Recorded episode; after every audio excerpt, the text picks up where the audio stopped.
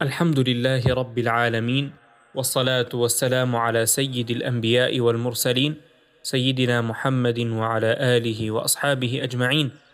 أما بعد باب التوبة capítulo sobre el arrepentimiento.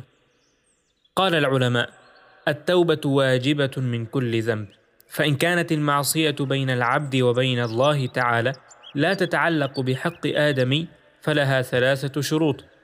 أحدها أن يقلع عن المعصية والثاني أن يندم على فعلها والثالث أن يعزم أن لا يعود إليها أبدا فإن فقد أحد الثلاثة لم تصح توبته. وإن كانت المعصية تتعلق بآدمي فشروطها أربعة هذه الثلاثة وأن يبرأ من حق صاحبها فإن كانت مالا أو نحوه رده إليه وإن كانت حد قذف ونحوه مكنه منه أو طلب عفوه وإن كانت غيبة استحله منها. ويجب أن يتوب من جميع الذنوب فإن تاب من بعضها صحت توبته عند أهل الحق من ذلك الذنب وبقي عليه الباقي. وقد تظاهرت دلائل الكتاب والسنة وإجماع الأمة على وجوب التوبة.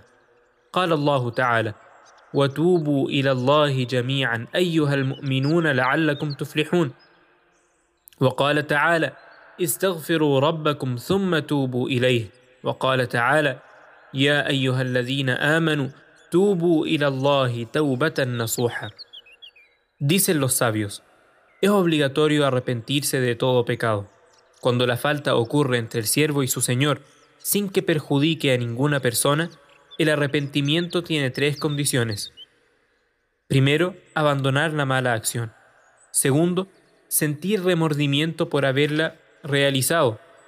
Tercero, tener el firme propósito de no volver a caer en ella. Si falta una de estas tres condiciones, el arrepentimiento no es válido. Cuando la falta perjudica a alguna persona, las condiciones son cuatro, las tres mencionadas anteriormente, más la obligación de compensar a la persona perjudicada. Si se trata de dinero o algún otro bien material, debe ser devuelto.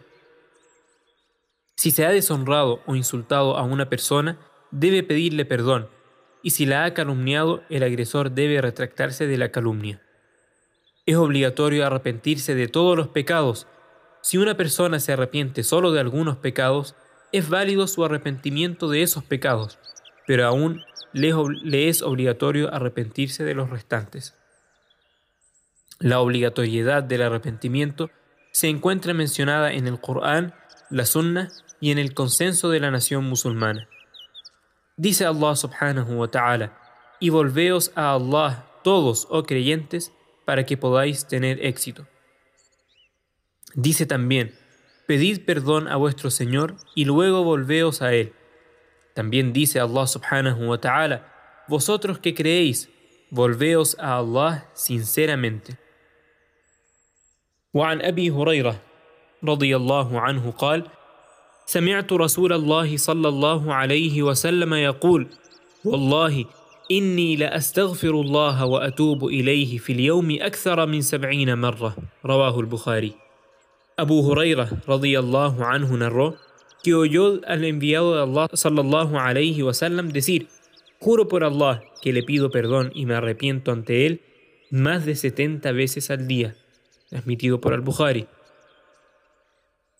وعن الأغر بن يسار المزني رضي الله عنه قال قال رسول الله صلى الله عليه وسلم يا أيها الناس توبوا إلى الله واستغفروه فإني أتوب في اليوم مئة مرة رواه مسلم الأغر ابن يسار المزني رضي الله عنه narró que el enviado de Allah sallallahu alayhi wasallam dijo, Oh gente, arrepentíos y pedidle perdón a Allah. Yo le pido perdón cien veces al día. Este hadith ha sido transmitido por Muslim.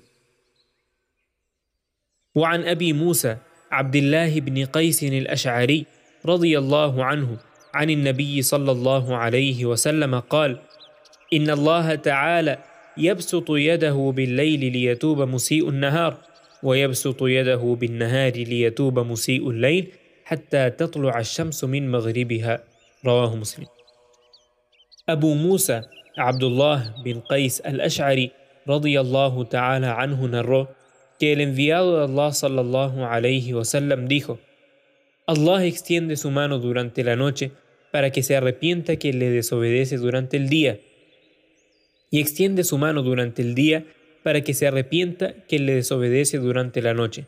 Así continuará hasta que salga el sol por el poniente. Transmitido por Muslim.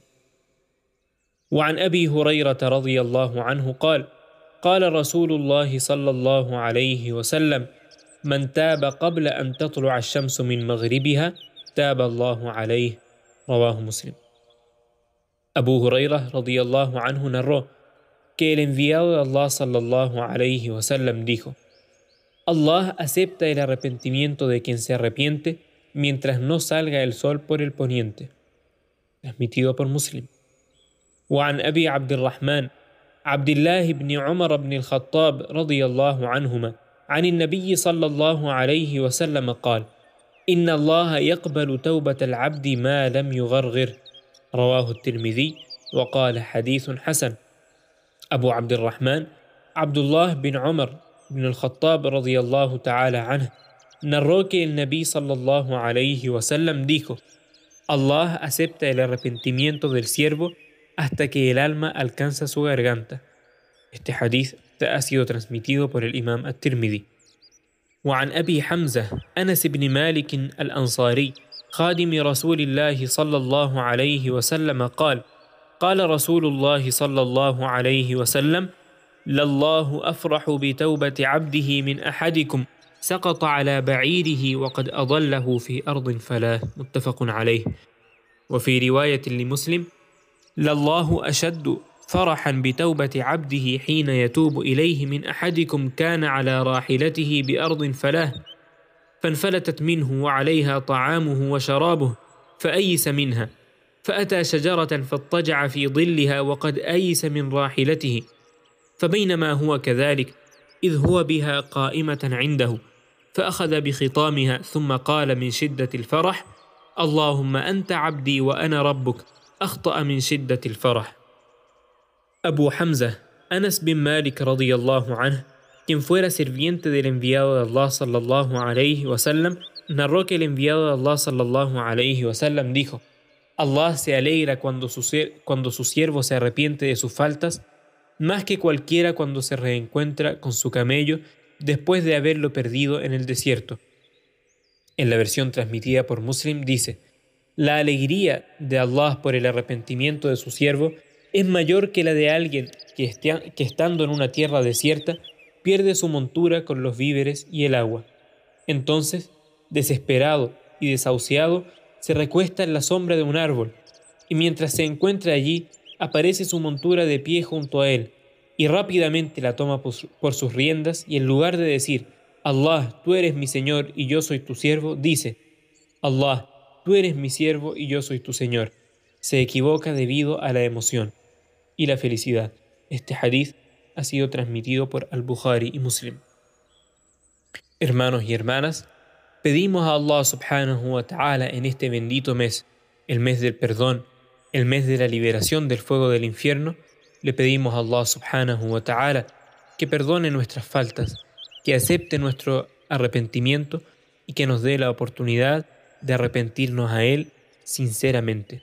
Amén. وآخر دعوانا أن الحمد لله رب العالمين والسلام عليكم ورحمة الله وبركاته